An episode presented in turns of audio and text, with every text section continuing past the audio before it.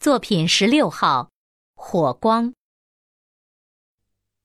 很久以前，在一个漆黑的秋天的夜晚，我泛舟在西伯利亚一条阴森森的河上。船到一个转弯处，只见前面黑黢黢的山峰下面，一星火光蓦地一闪。火光又明又亮，好像就在眼前。好了，谢天谢地，我高兴地说：“马上就到过夜的地方了。”船夫扭头朝身后的火光望了一眼，又不以为然地划起桨来。远着呢。我不相信他的话。因为火光冲破朦胧的夜色，明明在那儿闪烁。不过船夫是对的，事实上火光的确还远着呢。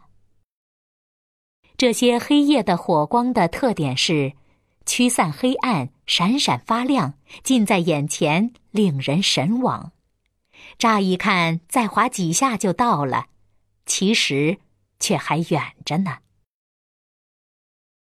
我们在漆黑如墨的河上又划了很久，一个个峡谷和悬崖迎面驶来，又向后移去，仿佛消失在茫茫的远方，而火光却依然停在前头，闪闪发亮，令人神往，依然是这么近，又依然是那么远。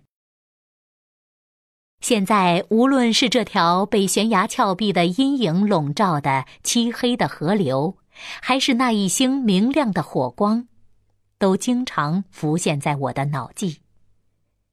在这以前和在这以后，曾有许多火光，似乎近在咫尺，不只使我一人心驰神往。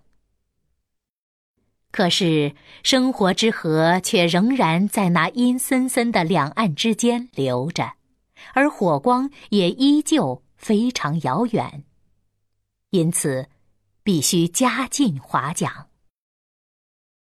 然而，火光啊，毕竟，毕竟就在前头。